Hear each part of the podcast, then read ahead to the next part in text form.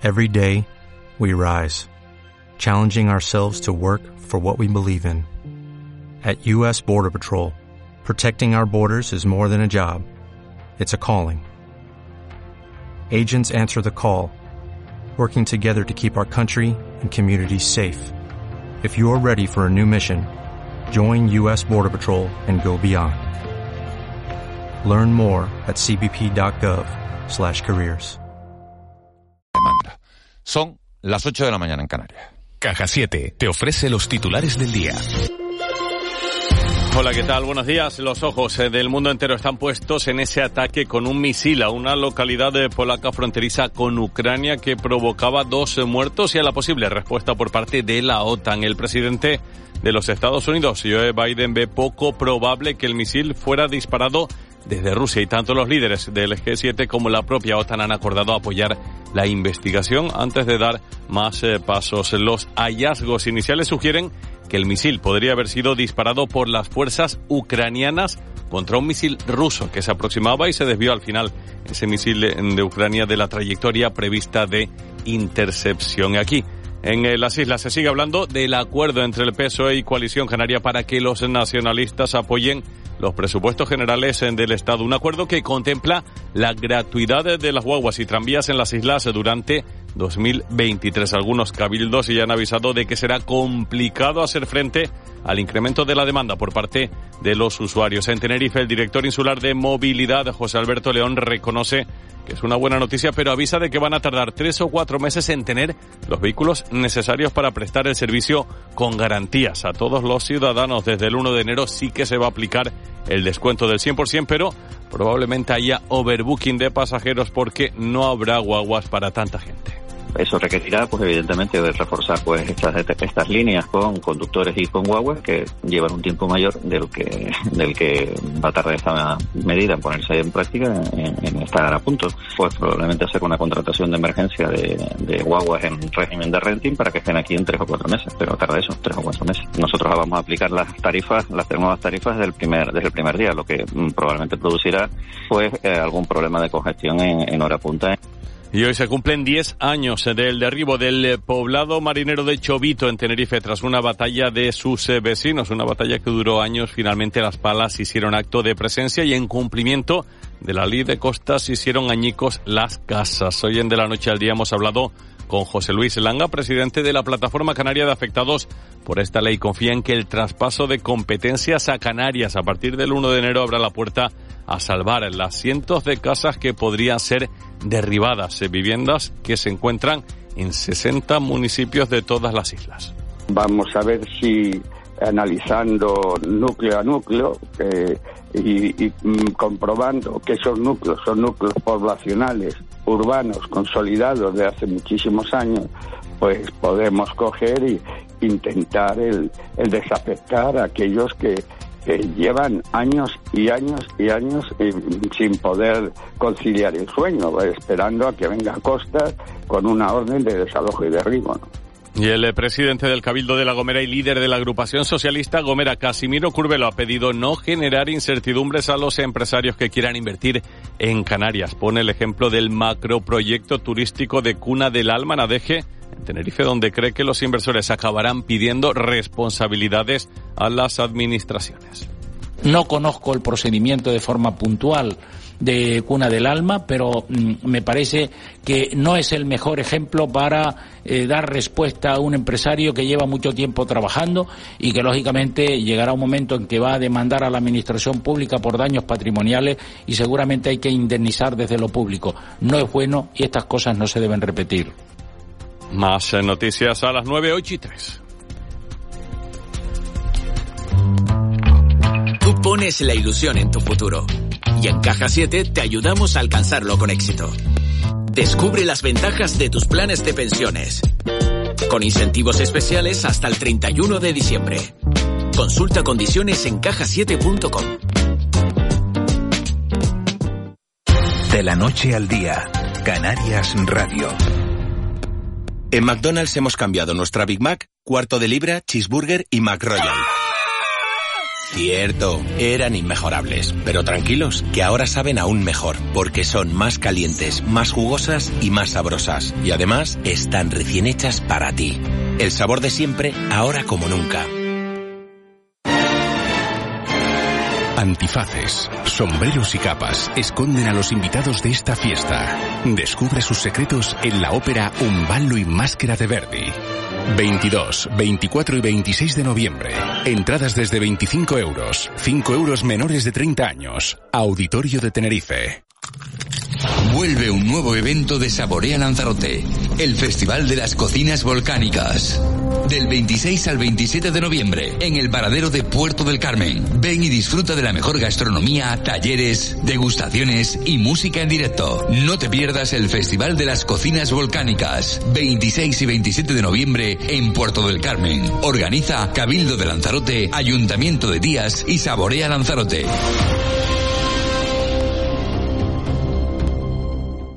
¿Quieres obtener una titulación demostrando tu experiencia laboral? ¿Necesitas orientación en materia de formación? ¿Tu empresa desea asesoramiento sobre su plan de formación? CIFE, Deseo de Tenerife, puede ayudarte. Es un proyecto financiado por el Servicio Canario de Empleo con cargo al Plan Integral de Empleo de Canarias. Contacta con nosotros en el teléfono 922 28 08 80 o en nuestra página web seoe-mediotenerife.com. Incluso en el coche todos saben dónde encontrar los mejores precios de Canarias. Mandarina a 1,49 euros el kilo y lomos de atún a 12,99 el kilo. Solo hasta el 23 de noviembre. En Hiperdino, desde siempre, los mejores precios de Canarias.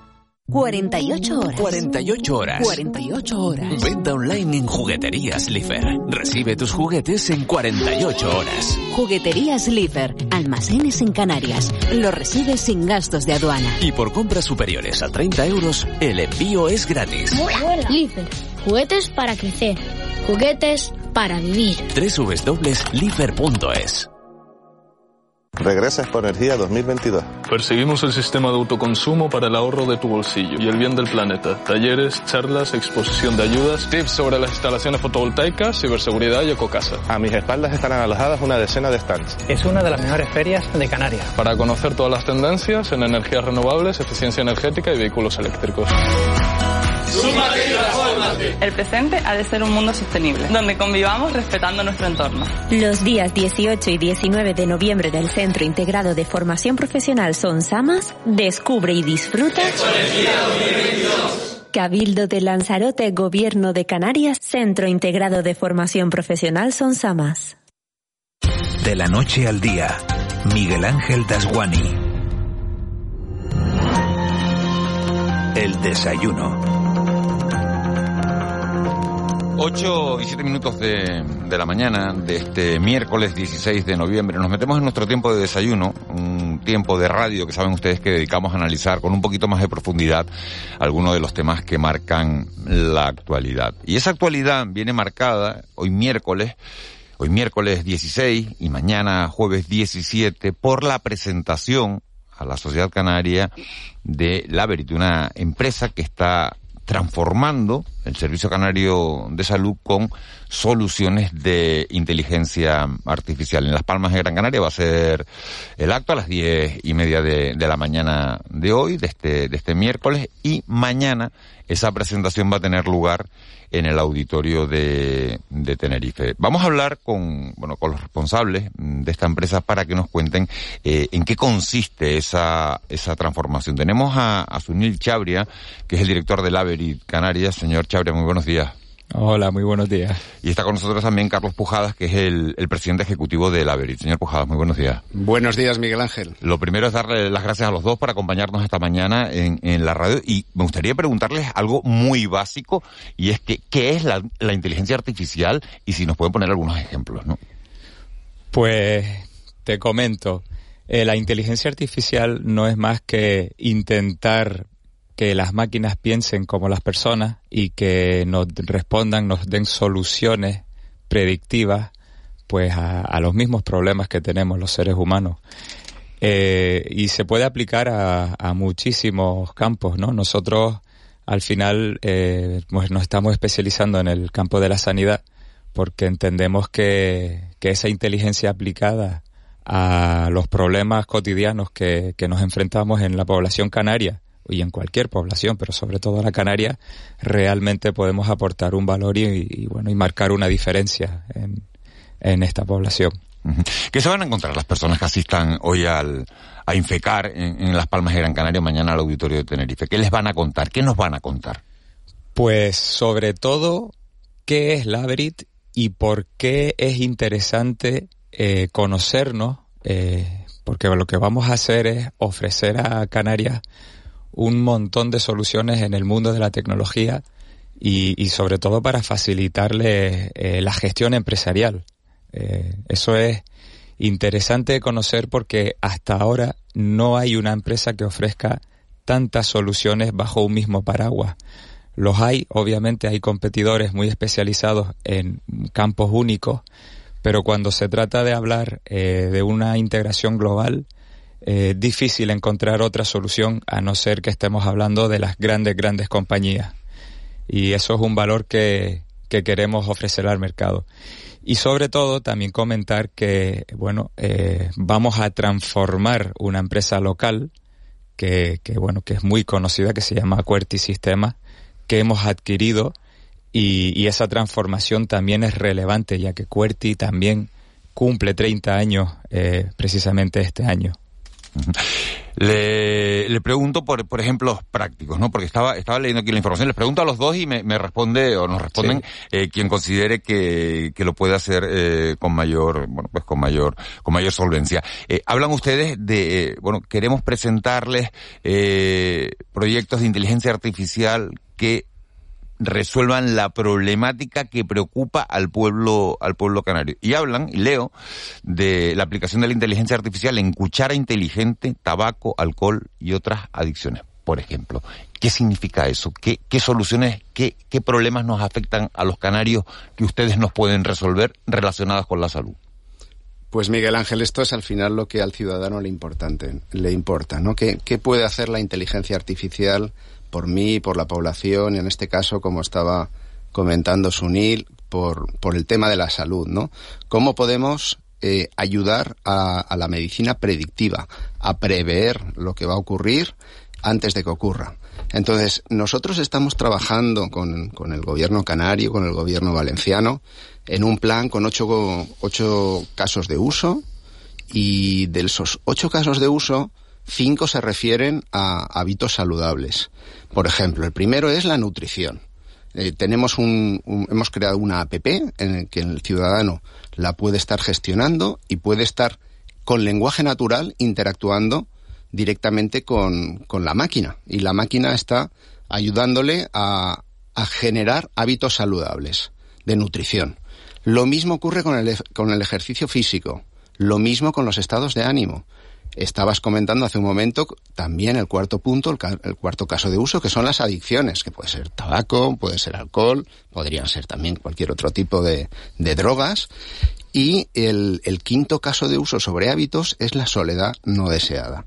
Sobre esos cinco puntos estamos haciendo que el ciudadano pueda interactuar con su APP y pueda hablar el lenguaje natural y la APP le esté respondiendo en lenguaje natural. Pero es que eh, lo que estamos generando es, es una gran cantidad de datos que nos van a ayudar a que definitivamente pues el sistema pueda rea, en, hacer predicciones claro, sobre lo que en, va a ocurrir. En relación con la salud, esto es sustituir al médico por una máquina que nos cuente como cuando nos despertamos por la mañana y le decimos, Alexa, ¿qué día es hoy? Y te dice, este es el día. Pero claro, eso está muy bien para que nos diga cuál es el día mundial, pero no para hacernos a lo mejor un diagnóstico médico, ¿no? No, en absoluto. No queremos sustituir al médico. Queremos ayudar al médico. Queremos dar herramientas que ayuden al médico. Sabemos que en la sociedad actual tenemos un déficit de profesionales no vamos a prescindir de médicos ni ahora ni nunca, eh, sino que les vamos a dar eh, herramientas. Por ejemplo... Eh, Mire usted lo que está ocurriendo en Madrid, ¿eh? Tremendo, tremendo. Eh, por ejemplo, con el cáncer de próstata, eh, una vez están hechos los, que sería otro de los casos de usos que estamos trabajando en inteligencia artificial para la salud, pues lo que haríamos es, de lo que ya han escrito los médicos, pues identificar los tratamientos y las patologías que pueden ser más adecuados según una gran cantidad de información y con esto facilitamos una ayuda al médico. Eh, de forma automática le estamos, a partir de sus informes, dando sugerencias o ayudas. O con el dolor lumbar, estamos identificando las, patologías a partir de una imagen. O sea, simplemente leyendo la imagen le estamos ayudando al, médico a que, a que tenga su, su, patología definida y, por tanto, su tratamiento. Y por irme ya al, al, octavo caso de uso, que es muy fácil de entender, es la predicción de ingresos en urgencias a partir de las partículas que determinados sensores encuentran en el aire. Es decir, si el aire está muy contaminado, podemos inferir que van a haber ingresos en urgencias por una patología X y podemos preparar nuestras urgencias para que eso ocurra. Todo esto eh, es un programa experimental y que nos va a dar mucha información y mucha ayuda, pero este es el siguiente paso. Esto es lo que llega, Miguel Ángel. Esto es lo que llega y, esto es ayuda al médico y es ayuda al paciente. Eh, buenos días, eh, señor Puyades, por lo que ha explicado de las APP. Eh, le quería preguntar dos cosas. Una, la brecha digital. Las personas mayores eh, son las que más utilizan los servicios sanitarios y las que menos familiarizadas están con, con, el mundo digital, por un lado. Y por otro lado, lo que está contando es, realmente las APP lo que hacen es recabar datos para, eh, para el servicio, ¿no? Para, para el funcionamiento de la sanidad. Bueno, pues eh, precisamente es lo que comentaba, que no estamos intentando que se cumplimenten campos en las APPs, sino que se establezca un lenguaje humano. O sea, que la persona pueda estar, gracias a esta app, o sea, sí que hay que arrancar la app, pero que se pueda estar trabajando con lenguaje humano y que sea capaz de interpretar todo lo que está diciendo el paciente. O sea, que no necesitamos pacientes altamente cualificados ni altamente formados. Sí que la brecha digital pues es un, es un inconveniente para cualquier medio tecnológico, pero precisamente nuestra forma de trabajar en este campo es incidir en que el lenguaje que se utilice sea el lenguaje humano. Eso es súper importante. Uh -huh. y, y, porque somos conscientes que los pacientes crónicos con mayores patologías pues son los de mayor eh, edad y seguramente serán los que tienen pues más dificultades ¿no? para trabajar con estos sistemas. Sí, la otra pregunta era que realmente las aplicaciones eh, lo que hacen es recabar datos ¿no? para, para realizar esas predicciones de las que usted, usted ha comentado hace un momento. Uh -huh. Bueno, pues las aplicaciones tienen eh, la necesidad de recabar datos, porque a partir de todos los datos que, que se recaban, pues se establecen patrones, ¿no? Lo, muchos pues habrán oído el machine learning, eh, y a partir de esos patrones, pues eh, hacen recomendaciones. O sea, la, la aplicación es capaz de recomendarle a un ciudadano, a un paciente, lo que tiene que hacer en caso de una, de una adicción. Eh, toda la información que se va recabando va haciendo crecer el conocimiento del sistema y es mm, y hace mejor predicciones cuando mayor cantidad de datos tiene. Pero desde el principio el sistema va a estar, bueno, ya lo está, el sistema ya, ya está en, en un grupo de, de pacientes funcionando, está ahora mismo funcionando en un modelo prueba y ya está con esos datos, con con un set de pacientes eh, de unos cientos, ya está dándoles recomendaciones. Uh -huh. Esta pregunta es para el señor Chabria, porque algo que comentó antes de facilitar la gestión eh, empresarial, ¿no? Hablaba de esto. Eh, yo no sé si esto eh, tiene que ver con las listas de espera, por ejemplo, con mejorar eh, la eficacia en la gestión de las listas de espera. Eh, conocemos, conocemos la problemática que, que está suponiendo la cronificación de la lista de espera eh, nuestra solución no viene a, resolver inmediatamente la lista de espera como tal, pero como decíamos antes, sí que es verdad que ayuda a adelantar los diagnósticos previos de los médicos y entendemos que de alguna manera en un futuro esa, esa rapidez en la primera respuesta pueda mejorar en, en los tiempos de espera. Pero... Claro, sobre, no, pero sobre este asunto, eh, si, claro, si se pueden hacer los diagnósticos, si la inteligencia artificial es capaz, ¿no? De, de, de, establecer ese diagnóstico que ayude al médico, se podrá establecer como lo mismo que Netflix, no sé, la inteligencia artificial de Netflix, los algoritmos, ¿no? Nos recomiendan la película. Se puede recomendar al médico quién tiene que operar antes o a quién no tiene que operar antes, establecer, ¿no? Una prioridad dentro de esa lista de espera. Entiendo que esa es la aplicación que podría tener la, la inteligencia artificial en, en el tema de las listas de espera, ¿no? La, la, aplicación es, es, prácticamente infinita, pero vamos per, permitiendo ser muy prudentes y muy respetuosos con la profesión médica, que nosotros estamos aquí para, para darles apoyo y ayuda y que consigan con, con nuestro apoyo y ayuda eh, ser más, más directos, más eficientes, poder atender a una mayor cantidad de, de pacientes, poder prever, sobre todo es muy importante avanzar en la medicina predictiva, o sea, prever lo que le va a pasar a un paciente. Si, si fuéramos capaces de, en un porcentaje alto, saber lo que le puede pasar a un paciente en los próximos tres meses, pues la medicina sería mucho mejor. Eh, evitaríamos asistencias a urgencias, evitaríamos, eh, seguramente podríamos ayudar al recortar las listas de espera, podríamos hacer mucho apoyo a, la labor, a la magnífica labor que hacen los médicos en nuestro país. dos preguntas casi para, para terminar y, dirigidas a ambos. ¿Son caros este tipo de, servicios? Eso es lo primero. Y segundo, eh, ¿dónde los han implantado? Y con qué éxito, qué ejemplos nos pueden dar de, diga, mira, es que lo pusimos en marcha en el sistema canario de, en el sistema de, salud de, Valencia, antes nombrado usted Valencia, o, en Madrid, o en Barcelona, o en Cataluña, y hemos tenido estos resultados. Esas dos preguntas me gustaría. Bueno, eh, los sistemas son caros o son baratos en función del dinero que luego después ahorras, ¿no? Resultado, eh, del resultado. Entonces, en ese sentido yo te diría que son tremendamente rentables. ¿eh? Voy, a, voy a cambiar el adjetivo si, si me lo permites. Perfecto. Y respecto a, a la implantación, este programa que estamos anunciando es un programa piloto a nivel nacional en el cual han colaborado dos comunidades autónomas. Uno es eh, Canarias y otra es Valencia, en la comunidad valenciana. Las dos comunidades son las que ahora mismo están en la vanguardia de la aplicación de la inteligencia artificial a la salud. Y nosotros somos una de las empresas que estamos trabajando en estos casos de uso que, he comentado. Estamos en una fase todavía muy preliminar. Estamos en una fase donde ya estamos detectando buenos resultados y, esto es lo que está por llegar. No, no, no, no podemos presumir de tener eh, millones de pacientes ya trabajando con, con inteligencia artificial y, grandes resultados. Sí podemos presumir de, de, estar trabajando con nuestras historias clínicas desde hace más de 20 años con, con grandes resultados, pero esto es un paso más, es aplicar la inteligencia artificial a la transformación digital de la salud.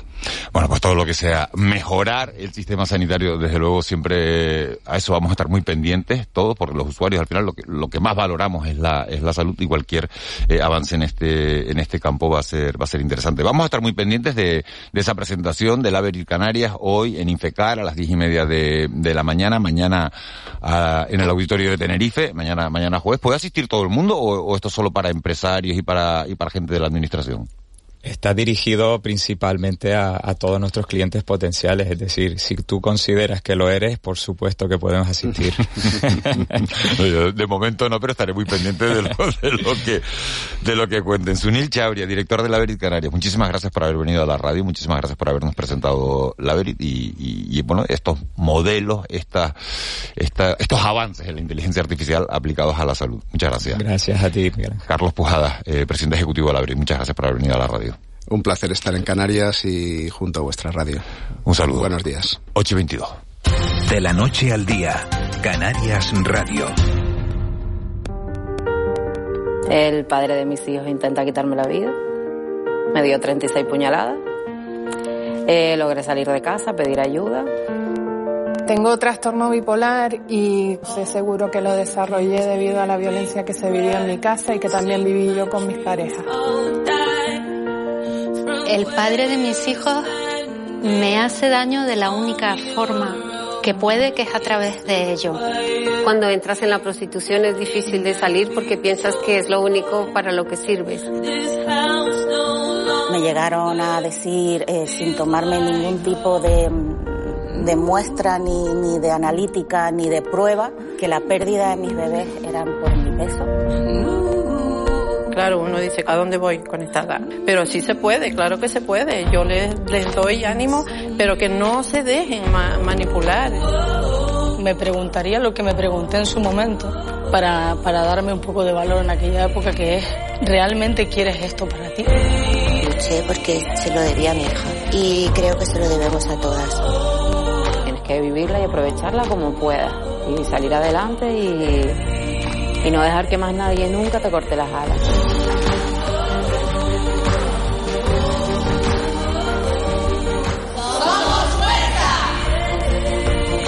Somos fuerza contra la violencia de género.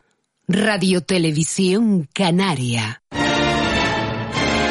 Antifaces, sombreros y capas esconden a los invitados de esta fiesta. Descubre sus secretos en la ópera Un ballo y máscara de Verdi.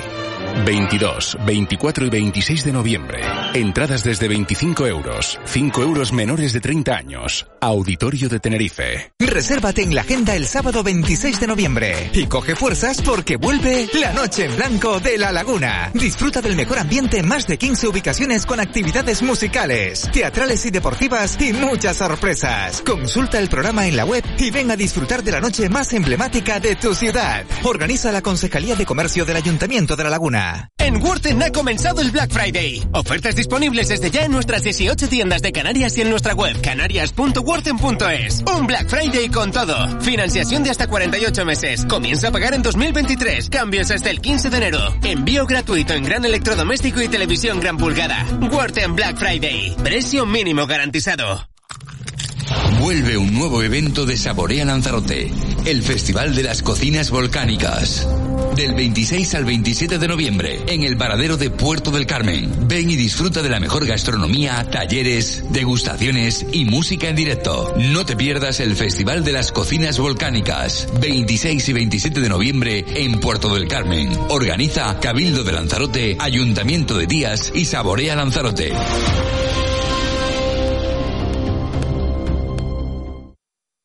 De la noche al día, Miguel Ángel Dasguani.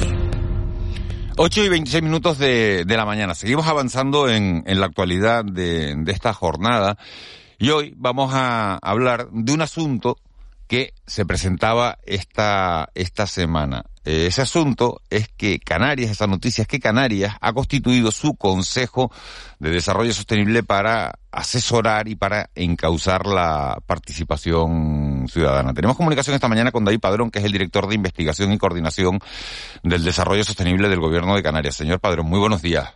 Hola, muy buenos días. La constitución de, este Consejo Canario de, de, Desarrollo Sostenible tenía lugar el, el, lunes, el lunes por la mañana. ¿Para qué va a servir este Consejo Canario?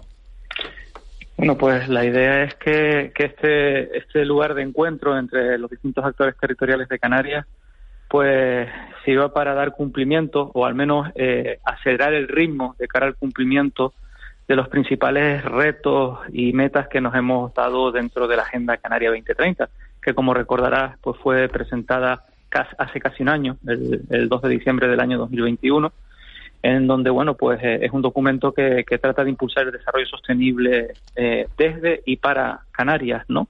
Eh, conforme a lo que establece la, resolución de, Naciones Unidas del año 2000, del año 2015. Por lo tanto, es un órgano colegiado en donde, como te comentaba, pues trata eso, ¿no? De, ser el, el, máximo órgano de representación, de, digamos, para encauzar toda la participación, y tiene cuatro funciones fundamentales, ¿no? La primera, sin ninguna duda, una de las más importantes es asesorar, asesorar a todos los actores territoriales a la hora de implantar o implementar, pero también rendir cuentas, evaluar y dinamizar todos los planes orientados hacia la sostenibilidad.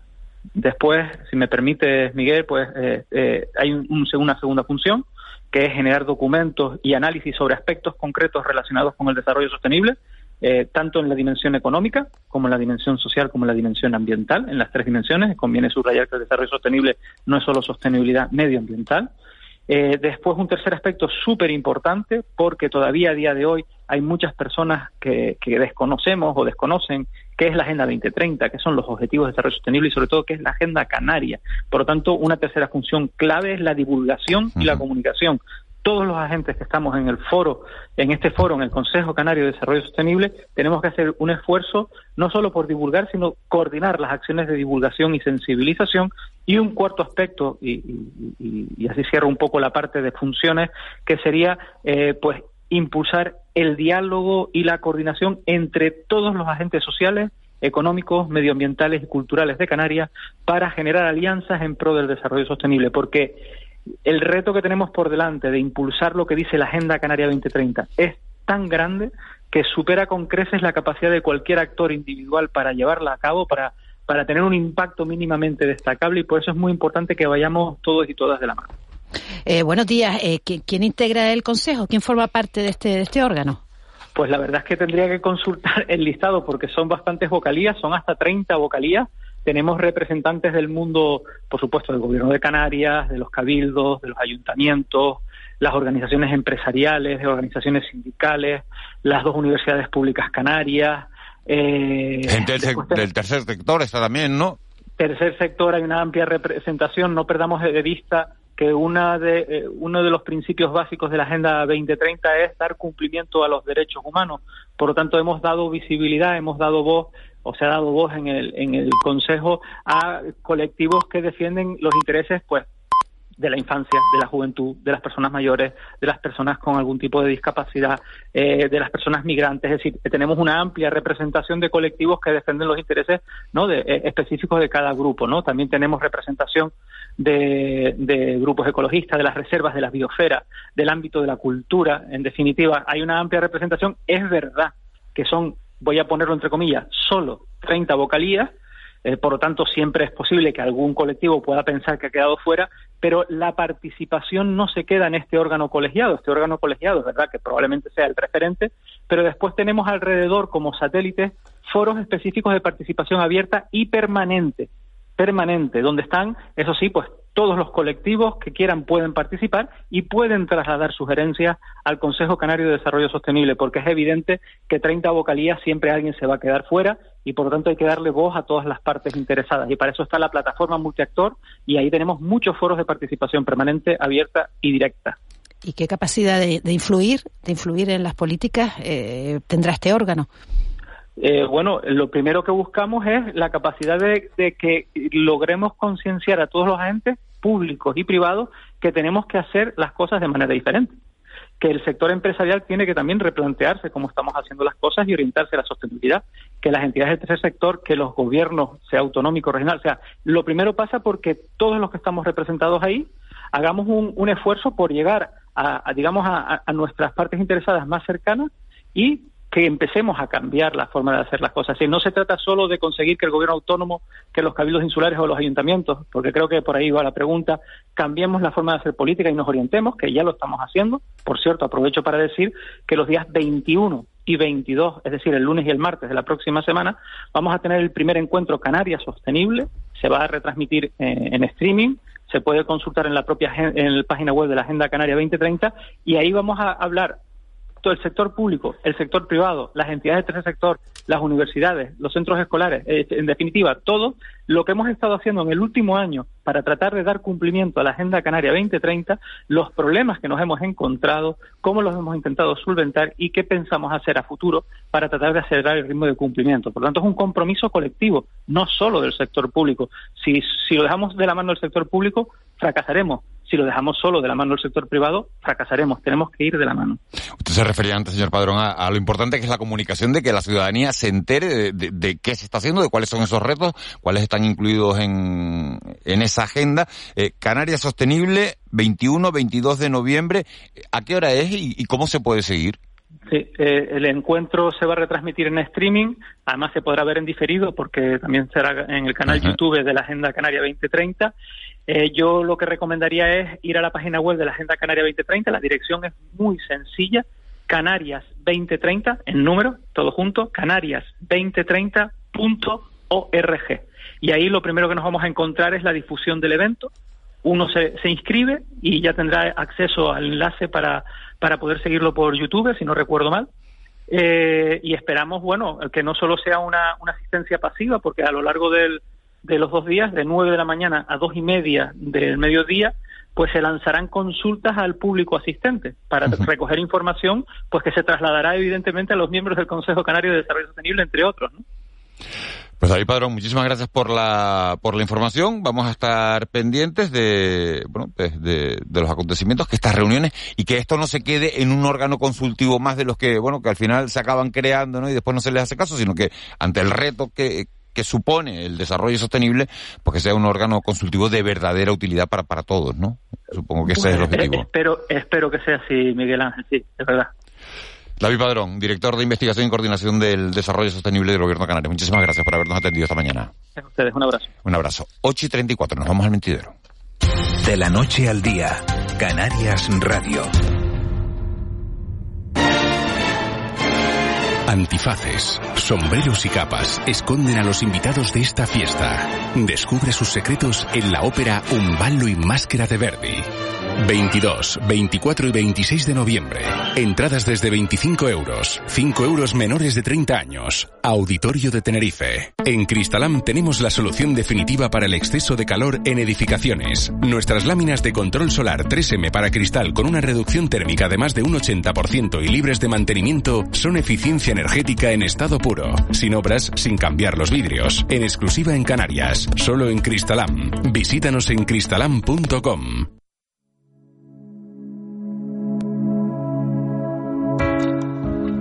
Soy Clotilde y soy superviviente de violencia de género. Yo estoy casada por segundas nupcias también y en los dos casos me ha pasado diferente. En una sí fue violencia física y la otra psicológica, pero supuestamente para mí la psicológica ha sido más fuerte. Era un control que me agobiaba y luego ya por último ya tenía una cámara en mi casa cuando yo no lo sabía. Claro, uno dice, ¿con esta dónde, a dónde voy con esta edad? Pero sí se puede, claro que se puede. Yo les, les doy ánimo, pero que no se dejen ma- manipular. Somos fuerza. Somos fuerza contra la violencia de género. Radio Televisión Canaria. De la noche al día, Miguel Ángel Dasguani. El mentidero. 8 y 36 minutos de, de la mañana nos metemos de lleno en tiempo de tertulia. Sigue con nosotros Ángeles Arencibia. Se incorpora Saru Prieto, delegada de la Agencia de Defensa Tenerife. Saru, buenos días. Hola, buenos días. ¿Te acostaste tranquila anoche con, con este eh, misil que cayó en la frontera de Polonia o dijiste, uff, esto qué, qué va Hombre, a pasar? yo creo que al principio hubo como alarma, ¿no? Ya después las cosas han ido poniendo un poco más en su sitio. Parece Rusia lo ha negado sobre la marcha, pues yo creo que había Rusia ahora mismo no está capacitada para meterse en un, en un lío de esta de esta magnitud y y bueno, pues intentando que ¿no? Además todo como chapucero, en un granero cae o sea, no es que... Y, y bueno, se ha perdido dos vidas, que eso es lo, lo, lo peor, pero es como mm, todo muy chapucero, ¿no? Al final la, la, la situación, la, la noticia que acaban dando, eh, ya, ya saben ustedes, la noticia de esta mañana de primera hora es que Biden ha dicho que cree que es improbable que fuera un ataque eh, ruso de manera sí. premeditada. Eh, Polonia dice que sí, que va a investigar porque, porque no sabe muy bien y parece que, eh, bueno, podía ser una defensa antiaérea de Ucrania Ucrania que cayó, que se... sí. que cayó y con la, bueno, pues con la, con la- sí. exacto, se descontroló y con la mala fortuna de, de que, de que ha matado a, a dos personas. Estamos pendientes de que se incorpore también a este tiempo de tertulia Nacho Afonso, que es el delegado de, de Europa Press en, Canarias, pero nos vamos a ir metiendo ya en materia y les quería plantear, les quería poner sobre la mesa eh, ese acuerdo de gobierno del que se iba hablando eh, para los presupuestos generales del Estado, ese acuerdo entre PSOE y Coalición Canaria para que las guaguas y, el tranvía sea gratis a partir de- del 1 de enero y al final una noticia que parecía buena, en principio empieza a encontrarse con un montón de trabas. Los cabildos que no tienen guaguas, eh, los usuarios que se va a incrementar la demanda y que... Hombre, yo creo que, mm, vamos a ver, voy a- yo voy a contar un caso que me pasó hace poquito e- en la península. Queríamos coger un tren para Salamanca y no encontramos plaza, pero ningún día, porque estaban todas las plazas reservadas y, de- y después mm, el tren fue vacío. Esto yo creo que no va a ocurrir en las guaguas porque aquí no haces una reserva previa ni nada. Yo creo que incluso es una forma de fomentar el, el, gente- transporte público, claro. el que la gente coja el transporte público porque no te va a costar nada. Eh, de cualquier forma, yo creo que se sigue financiando a las corporaciones, eh, se les sigue dando dinero, no es que eh, de repente se mm, eh, de- dejen de estar financiados TISA o el tranvía, yo creo que siguen recibiendo el dinero, lo que pasa que mm, eh, el transporte va a ser, no, no sé qué se, se obtiene por la parte de, de la, de la compra de abonos, pero se va, va a ser gratis. Yo no lo veo tan... Vamos a probarlo. Vamos a Vamos probar. a ¿Sabes qué Nacho? Que- Nacho Afonso, perdona Ángel, que, que se incorpora Nacho Afonso, que está por teléfono hoy. Eh, Nacho, buenos días. Muy buenos días, ¿qué tal? ¿Tú estás contento con la noticia? ¿Tú vas a dejar, el, bueno, el coche en casa? ¿No lo vas a... Bueno, ¿tú tienes coche? Eso es lo primero. Tengo, tengo el coche. ¿Tienes coche? ¿Y lo vas a dejar en casa para coger más la guagua? ¿Ahora o no? Mira, no creo, no creo, pero pero yo creo que es evidente que, que lo que se buscaba con esta mm, con esta decisión pues mm, en principio va, va a surtir efecto es decir más gente se va a incorporar o por lo menos va a comprar el abono de transporte para, para tener la oportunidad de viajar sin bueno, gratis sin, sin, sin, sin, pagar en el momento de, de acceder al, al vehículo no pero efectivamente creo que puede haber una cuestión de muerte de éxito ¿no? Eh, ¿Qué pasará si, si no se refuerzan la, las líneas? No se refuerza, y es difícil, no hay, no hay espacio de tiempo para en estos meses, antes de que llegue el, nuevo año, eh, comprar nuevos vehículos o fichar nuevos conductores. Es decir, va a ser muy complicado que, que el aumento de demanda previsto no llegue a colapsar en algunos momentos el servicio. ¿Qué ocurrirá cuando, cuando el consumidor vaya a coger una guagua y pasen tres y pasen cuatro llenas y no tenga oportunidad de, subirse a ninguna de ellas, pues, pues bueno, cuando pase eso dos, tres o cuatro veces, pues supongo que ese consumidor que tiene coche volverá a su vehículo y, entenderá que, no. y, yo, yo, me yo, me pregunto y, les pregunto a ustedes eh, algo que me traslado un oyente. Dice: No soy taxista, pero tengo varios conocidos. ¿A ese gremio le pasará lo mismo que a las guaguas? ¿Van a ser gratis? Pues claro, alguien que pagaba por la guagua o pagaba por un taxi, pero le pones gratis la guagua, deja de coger el taxi. Claro, el taxi además es un negocio privado, ¿no? Y... Bueno, una concesión pública. Una concesión es una, sí, es una concesión pero, bueno, pero... Yo creo que es evidente que el, que el, que el, sí, es verdad. Es otra naturaleza sí, es verdad, de servicio, digamos. Exacto, es otro tipo de cliente el que coge el taxi, es otro tipo de, es lo que ha dicho Nacho, ¿no? Otro, otro hmm. tipo de servicio, ¿no? Yo lo que veo aquí es, por un lado, eh, lo que decía el director general de, de Transportes de Tenerife, decía, eh, ¿qué pasa, no? No sé si era preguntas tuyas, Miguel Ángel, eh, si compramos las guaguas que nos van a hacer falta y después esta medida se anula, ¿no? Claro, porque esto es para, se reduce... Para, para, el 2023, ¿no? Claro, eso por un lado. Y después, por otro lado, he leído esta mañana unas opiniones de un experto, me parece que eran en un, en un reportaje en diario.es, en el que este hombre decía que era preferible que ese dinero se invirtiera en mejorar líneas y en mejorar eh, vehículos, porque eso queda. Mientras que esta otra medida, gastas el dinero en, en los billetes gratuitos y eh, cuando se acaba, pues se acabó y, y, y se vuelve a la casilla de salida, ¿no?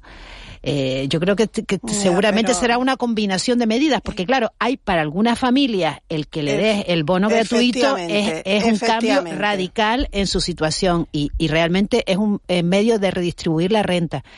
Eh, para algunas personas esto es muy beneficioso, para otras personas, lo que nos decía eh, este señor, eh, en los trayectos cortos espera un aumento, que también Juan Betancourt lo ha dicho muchas veces, ¿no? Que, que, el, efecto eh, nocivo de esto, ¿no? El efecto de, que en vez de ir caminando, pues como es gratis, pues cojo el tranvía, ¿no?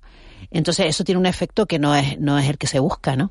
Bueno, pero yo, yo no le veo tantos efectos perniciosos. O sea, el, poder acceder al transporte, estamos mm, por ejemplo, en el caso de Tenerife, en el que los bloqueos de las carreteras son diarias, en el que se han eh, puesto en marcha mil medidas de fomento del, transporte público, pues yo creo que este puede ser una ocasión para que la gente se acostumbre al transporte público. Si durante un año tú lo coges, te va bien. Y te digo una cosa, cuando la pandemia, las guaguas tenían una, había muchísimas restricciones. Yo estar en parada de guagua y pasarme dos o tres las guaguas vacías porque no podíamos entrar sino la mitad, algo así, y esperaba. Mm, quiero decirte que si en ese momento se pusieron, eh, y, yo recuerdo que las guaguas pasaban con más frecuencia, o a mí me lo parecía, yo estaba en la parada esperando. Eh, quiero decirte que a mí no me parece una medida eh, tan alocada, ¿no? no Creo que se debe probar y, puede ser una medida de fomento y después cuando termine, pues a lo mejor habrá usuarios que digan, oye, pues me viene mucho mejor la guagua. Yo creo que ante la situación caótica que hay con el tráfico en cualquier lado, pero bueno, ahora me estoy refiriendo a la isla de Tenerife, yo creo que cualquier medida que fomente el transporte público, bienvenida sea. Claro, la pregunta es, si la gente no coge la guagua, ¿por qué es cara? Que habrá mucha gente que sea su caso, o porque las líneas no son eficaces, porque no, le dan el servicio que necesita. Pues yo, te, Ángeles, te puedo asegurar que yo he, he, sido, ahora ya no lo soy tanto, he sido usuario de guagua y para mí funcionan estupendamente, por lo menos las líneas que yo cogía. Claro, yo no depende, porque conozco. ahí- claro, ayer, Claro, ayer, no ayer decía un oyente de La Palma, es que aquí pasan cada dos horas. Claro, Para- claro, para- efectivamente. A, a mí, las que yo cogía, que pasan cada 10 minutos. O depende de dónde vivas. guaguas. Claro, yo A vivo en Santa Cruz. vives en un sitio que no, que no, que no tiene servicio, ¿no? Efectivamente. ¿no? yo las mías son el... No, no, no, no. Yo vivo en Santa Cruz, en Santa Cruz, o sea, no vivo... Claro, pero en, en el norte de Gran Canaria, de Galda, Claro, nos estaban contando, dice, claro, las guaguas ahora, con, con, con, con estas facilidades que se están dando, pasan llenas. Claro, no se compran más guaguas, las guaguas van llenas, y el usuario de toda la vida se ve con ciertas dificultades para poder acceder al transporte público, ¿no? Entonces, claro, hay que buscar una solución que, eh, que, que, que- que lo remedie. Y también eh, siguen escribiendo sobre el tema de los taxistas, es decir, es que si encima a los turistas les vamos a permitir también estar gratis en las guaguas, Sí, pero hombre, los turistas, por ejemplo, yo creo que no cogen las guaguas. No, los Sí. Yo creo turistas que no- los turistas lo que cogen no- más taxis cogen o el más taxi No directamente. abono. Sí, sí, sí. para... No, no, No los, no turistas no usan abono, sí, sí, claro. para- para- para- para Efectivamente. cuatro días. Efectivamente. Nacho, La dificultad no, decía que la dificultad está un poco en que hay veces que un trabajador para llegar a su puesto de trabajo eh, tiene que coger tres guaguas. Y como no se puede permitir estar esperando en tres paradas para coger tres guaguas para llegar a su puesto de trabajo y tendría que salir dos horas y media antes, pues al final acaba cogiendo su coche. Es decir, lo- las dificultades de- del, del uso del transporte público están más en aquellos destinos, en aquellos sitios en los que, digamos, hay es un poco más alejado, ¿no? En las capitales, eh, Ciudad Baja, Las Palmas de Gran Canaria, etcétera, pues claro, las guaguas se mueven, o sea, nos movemos en un transporte público con mucha facilidad. Además, la- Las Palmas tiene... Las Palmas tiene, Las Palmas de Gran Canaria tiene una tradición de utilizar la guagua desde siempre, mucho más que en, Te- que, en- que en Tenerife. Mm, en Las Palmas, si no quieres mover el coche, no lo mueves en, tal, porque tiene un servicio de guagua. como- Claro, la o sea, también, eficacia. es que yo para mí, yo pongo más el acento en la eficacia. Por eficacia, ejemplo, claro. el, el- lo que- lo- el ejemplo que hemos comentado varias veces en este, en este espacio, el- la guagua al aeropuerto eh, en Gran Canaria, que es muy eficaz, te da un servicio muy bueno. Entonces, eh, entre llevar el coche, yo tengo coche, toda la vida he ido al aeropuerto en coche, pero es que la guagua me da un servicio mucho más eh, eficaz que mi coche, que mi propio coche, ¿no? Y, y, y, y bueno, y además el, el precio, que son dos euros y pico, o sea que también Les es... cambio- no, no, No, dime. no, que también el precio hasta ahora ha, estado, ha sido un precio que yo lo consideraba hasta elevado, pero ahora con las medidas estas, pues la- tanto la, el, el precio de la guagua como el del tranvía, como lo, bueno, los abonos que han bajado de precio y eso se, eso se nota también. Y, el- y la eficacia que estaban hablando, y ya por, por cerrar este tema, dice otro oyente, dice, yo no puedo pegarme 90 minutos en tranvía diariamente ida y vuelta. Ni loco, claro. Si tarda demasiado en el trabajo, pues al final no acabas renunciando, por muy gratis que sea. Si no puedes invertir 90 minutos, que, que parece una barbaridad de tiempo en el, en el desplazamiento, pues al final acabas recurriendo a tu vehículo particular. Abro, eh, cierro este tema y abro otro que hoy es noticia eh, en todo el país y es esa, bueno, decisión de, de Moncloa de abrirse a revisar la ley del solo sí es sí ante las rebajas de, de penas. Ustedes saben que todo esto se, ha abierto el debate porque la justicia ha reducido la, la condena a un hombre que había, que había abusado sexualmente de, de su hijastra. En la portada del país, en la portada del mundo, viene hoy la, la información. En el país, bueno, se cuenta que el ala socialista del gobierno ha abierto la puerta a revisar esa, esa ley de libertad sexual después de que varios tribunales hayan rebajado las penas impuestas a agresores sexuales de, de menores. Nacho Afonso, ¿a ti qué te parece todo esto? Pues que, bueno, primero que se está eh, acusando, digamos, a parte de la justicia, van tres sentencias en, este, en esta línea, de que sean prácticamente jueces fascistas, ¿no? Eh, Machista. Machista. reacciona- reaccionarios y que están, digamos, antisistema, jueces antisistema. ¿eh? Entonces esto parece poco probable. ¿eh? O sea, quiero decir, yo eh, vamos a ver qué, qué ocurre, digamos, en, en las próximas semanas y en los próximos meses, pero desde luego apunta todo a que la ley no se ha hecho con el con el cuidado con el que se tenía que haber que se tenía que haber hecho. Y las consecuencias ahora no parecen fácilmente eh, retrotraíbles, es decir, eh, parece que una vez vigente esta norma que favorece en algunos casos al reo, pues esto va a permanecer en el ordenamiento, es decir, que no, no se va a poder endurecer las penas para aquellos que ya se han beneficiado o que se van a beneficiar de esta nueva norma. Así que bueno, la verdad que una, una pena, ¿no? Porque es verdad que se buscaba precisamente lo contrario, pero como parece que se ha hecho mal, pues se ha conseguido este, este efecto. Nacho, lo de, eh, yo he escuchado decir jueces machistas. Eh, no, lo de fuera del, como decías tú, no, no, eso no lo he escuchado. Eh, pero reaccionario, sí, bueno, pero que no, so- Diciendo que básicamente es como decir que un juez es antisistema, ¿no? No, pero solamente quería eh, decir una cosa, que eh, la justicia, o sea, las sentencias eh, machistas es- han existido y existen.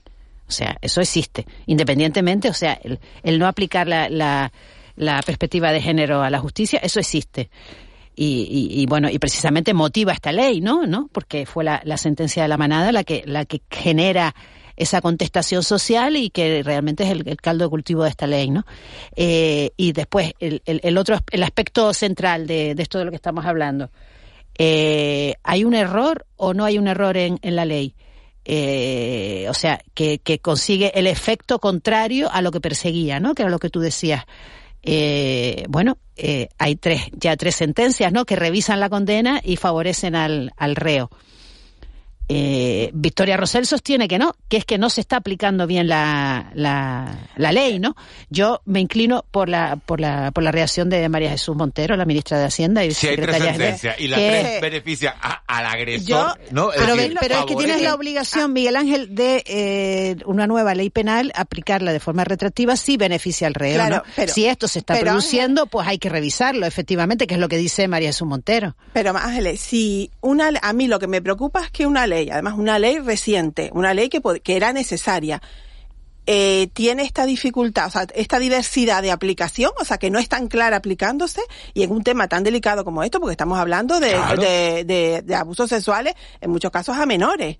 Entonces, mm, a mí mm, se me ponen los pelos como de punta, porque es que mm, Dice, ¿en qué manos estamos? Claro, es Claro. que no, no entiendo cómo, um, hombre, sé que a veces las leyes no son cerradas y que puede haber diversidad tal, pero en este, en este tipo de casos no puede haber una doble interpretación.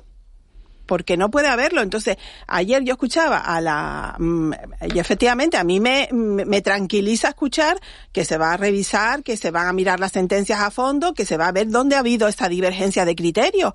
Pero claro, mm, eh, son tres sentencias de tres jueces y, y, y que puede haber más porque no se sabía si podía haber más revisiones. Entonces, a mí eso es lo que me preocupa, que una, una ley, una, mm, una ley que en muchos aspectos, en muchísimos aspectos es positiva, pero en este, en concreto, pues tiende a... No, yo solo, mm, a- Sara, yo solamente he dicho que el- el- el- la perspectiva de género existe. Claro, sí, Y a la efectivamente, e- la- efectivamente, y por eso es necesaria. Pero claro, tiene que ser clara, tiene que ser clara, no, no, no que esté, en, eh, que, que, sea- que pueda ser interpretable Y según ha- el juzgado. Claro, si se ha cometido un, un error, porque se están produciendo estos casos, es revisarla, no pasa nada. E- efectivamente, se revisa, efectivamente. Se revisa, no pasa nada, porque estamos hablando de algo tan importante, sí, y tan delicado. tan delicado.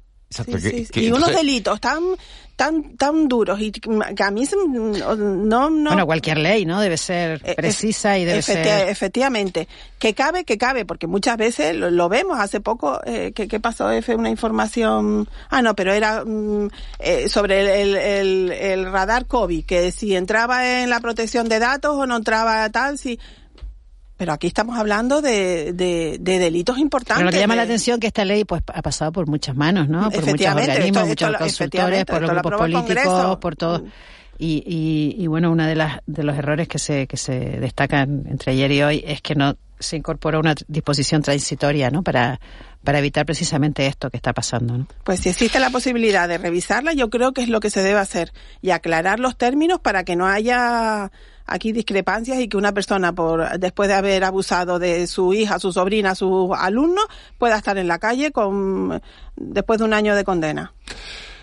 Está llegando un montón de mensajes sobre, claro, sobre, sobre este asunto. Es imposible leerlos, leerlos todos, pero un poco dice la gente que si hay que revisarlo, que, que se revise, ¿no? Dice las condenas machistas existen, pero también las condenas feministas. Estamos en manos de una diputada que dice que los menores pueden tener relaciones siempre que sean consentidas. Estamos locos. Bueno, eh, es un tema tan delicado. Sí, es un tema delicado tan y- y delicado, controvertido, Y, y tan controvertido. controvertido que, que esto hay que ponerle eh, cabeza. Si se ha cometido un error, pues, pues, se revisa y bueno, y, y sentarse desde luego a, a hablarlo. La otra noticia del día es la, la inflación se contiene en los precios, mes de octubre, eh, nueva bajada, eh, en Canarias se sitúa en el 7%, a nivel nacional en el, en el 7,3%, cosas que nos parecían un disparate, ¿no? Porque si nos dicen hace cinco años que la inflación Sí. está en el 7%, nos echaríamos todos la mano a la cabeza, sobre todo porque, porque la subida de los salarios nunca alcanza eso, esos porcentajes. Pero eh, tenemos una inflación controlada en el 7%, pero tenemos una cesta de la compra con productos que se van por encima del 20%. Del 20%. Los huevos, el azúcar, la leche, productos básicos en cualquier eh, casa que se van por encima de- del 20% y sobre todo en una época de tanto consumo de, Mm. de alimentos ¿no? como es la como es la, la Navidad. Claro que eh, mal de muchos consuelo tontos porque yo decía, ayer daban el dato en este en este espacio y decía, la inflación en Argentina está en el 83% y me ha dado esta mañana por mirar las inflaciones de los distintos países te encuentras Venezuela 155, Turquía 85%, el Líbano 162%. Ya, pero bueno, aquí nos tenemos que mirar por Alemania, Alemania. un por- 10, Alemania, Alemania un 10,4, efectivamente. Reino Unido un 10,1. Sí. Eh, ¿Han cambiado ustedes los, los hábitos eh, a la hora de ir a comprar? Mm, No, no he cambiado los hábitos, lo que he cambiado es el monedero, porque cada vez eh, sales con cuatro cosas y no y, y, y no es menos de 100 euros, de 70, o sea, mm, es increíble lo que han subido los precios, es que ya no me hace falta que me lo diga la inflación, es que ya lo dice mi monedero.